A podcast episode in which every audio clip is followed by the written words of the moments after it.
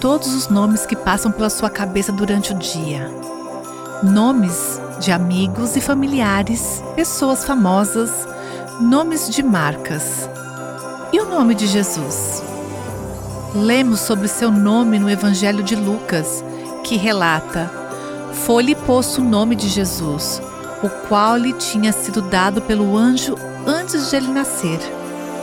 O apóstolo Paulo nos fala mais sobre o significado desse nome em Filipenses capítulo 2, que diz: Por isso Deus o exaltou à mais alta posição e lhe deu o nome que está acima de todo nome, para que ao nome de Jesus se dobre todo o joelho no céu, na terra e debaixo da terra.